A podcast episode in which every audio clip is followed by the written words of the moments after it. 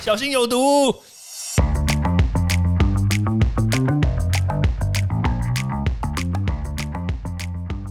毒物去除了，人就健康了。欢迎来到昭明威的毒物教室。Hello，大家好。我们今天呢，持续来讲这个疫苗这件事情。疫苗这件事情，说实在话，它的技术层面真的很高。它不是任何一个人、任何一个自称我是生物领域的博士、教授就可以来讲疫苗这件事情。那但是呢，我们反观现在的争论节目也好，我们的社会上面的一些社会贤达也好，甚至有一些这个医院的医生，其实通通都跳出来说：“哇，这个疫苗怎么样怎么样？”说三道四。其实说实在话，疫苗真的不是如他们所想象的这样，它是一个非常高端技术啊！我现在不是在讲某一个厂牌哦，我说它的技术是需要高度的专业。就是它的生产流程也是必须要透过高标准的制程来达成的，所以真的不要用自己的过往经验还有自己的想象来评估这个疫苗到底好还是不好。好，那当然啦，这个高端的公司呢，它确实在做这个疫苗的时候有一些些疏失，我必须要说，就是两个，第一个就是。它的保护力始终都算不出来，这个确实是。但是呢，我必须要讲，它保护力算不出来，不代表它没有保护力，这是两件事情。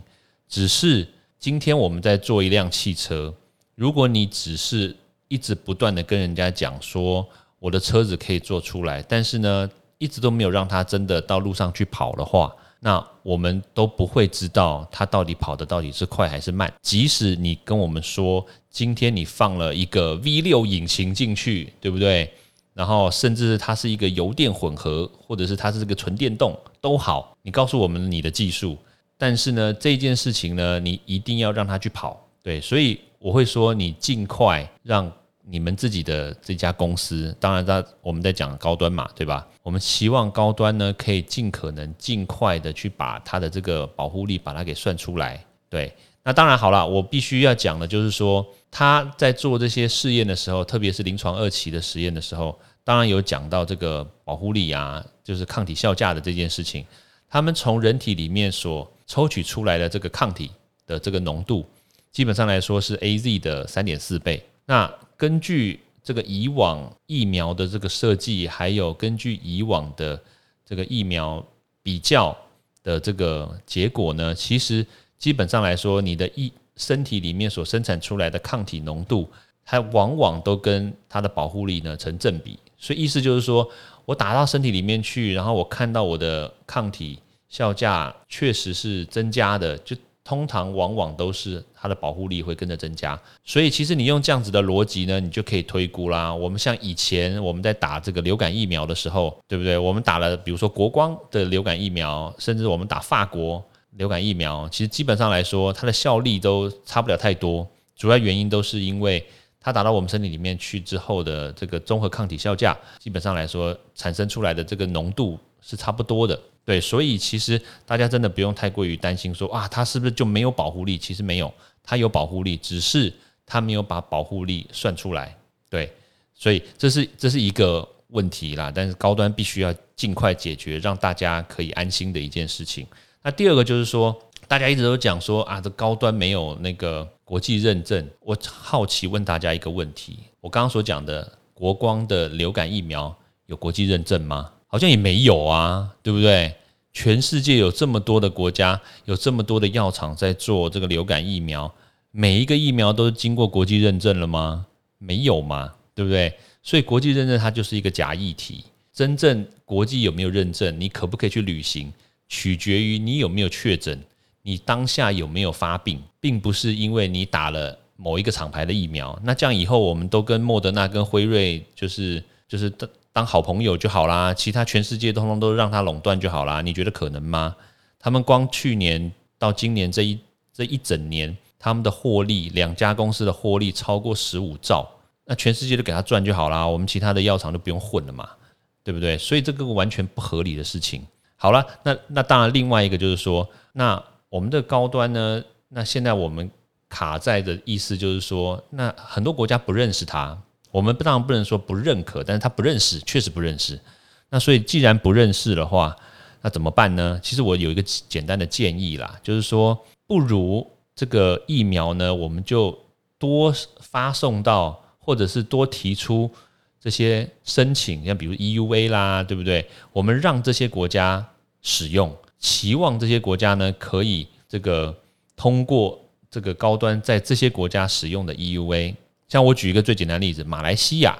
对不对？马来西亚大量使用科兴，然后少量的人使用 BNT。那我倒认为，这个高端疫苗是不是也可以进到这个市场里面去？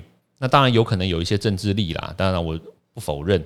但是呢，如果可以突破这样子的话，反而马来西亚如果通过高端的 EUA，那高端是不是就可以在马来西亚这边来做临床三期，甚至大规模使用，对吧？这当然就是一个很好的一个。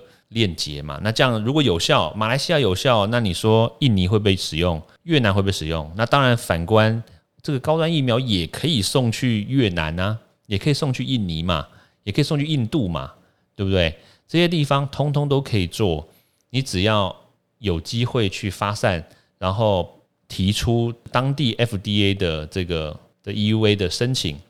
那反而说不定就可以扩大更多的市场嘛？干嘛要等人家来认可？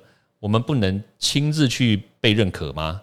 我觉得这这是一个就是一体两面的一个问题嘛，所以真的大家不用太过于就是保守啊，太过于悲观啊，就是该做的事情就做嘛，就把它当做一个新药嘛。你想想看，一开始这个威尔刚出来的时候，只有在美国啊，他一出来的时候，台湾就发药证给他吗？也没有啊，他一定要送到台湾来，通过我们的 FDA 的认证，对不对？那 FDA 通过了安全性啊，通过了这个有效性之后，哎，确实它可以治疗某些疾病。那当然，威尔刚才可以在台湾上市嘛。其实就这样子而已啊。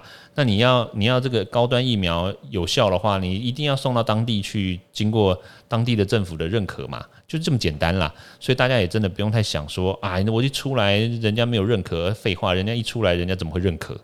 对不对？我又不认识你，对吧？你又不是辉瑞，你又不是那个莫德纳，对啊。好啦，那当然，其实这个根据这个二期临床试验的结果呢，其实很多人会担心说，诶，打高端会不会有副作用？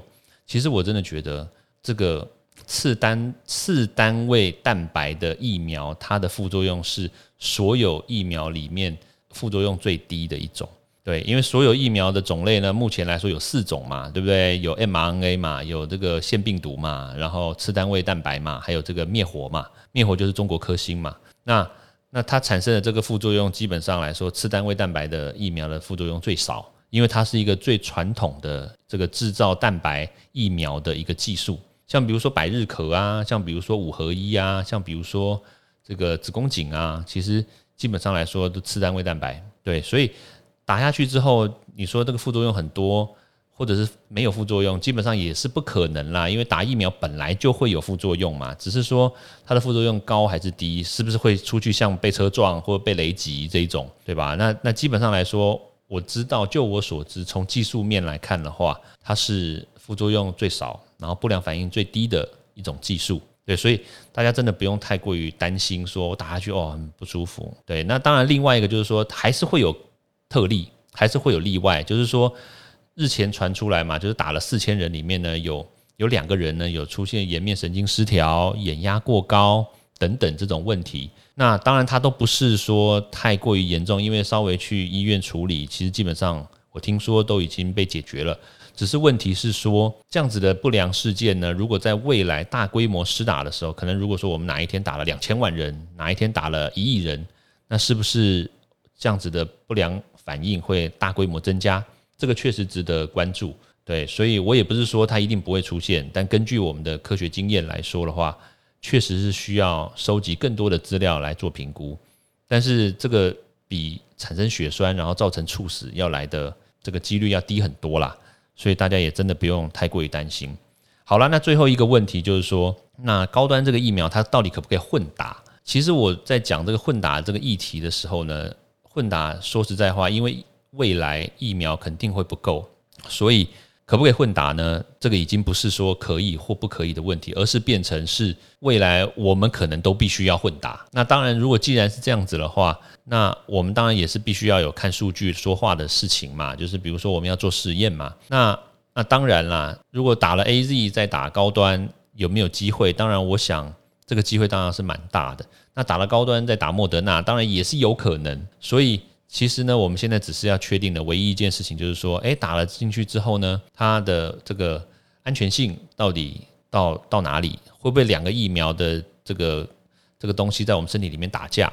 对，那所以其实现阶段如果有这样的数据出来的话，其实我倒是觉得这个混打其实并不是这个不能做的事情，反而是未来有可能每一个人都变成需要混打。对，所以大家也不要太排斥啦。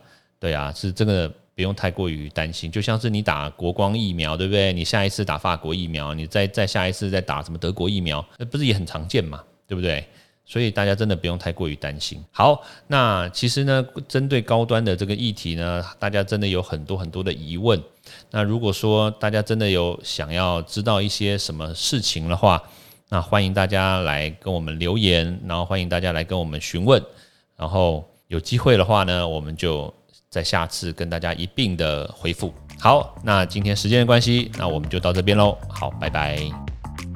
欢迎大家到 Apple Podcast 或各大收听平台帮我订阅、分享、留言。有任何问题或想知道的内容，也欢迎大家来找我讨论哦。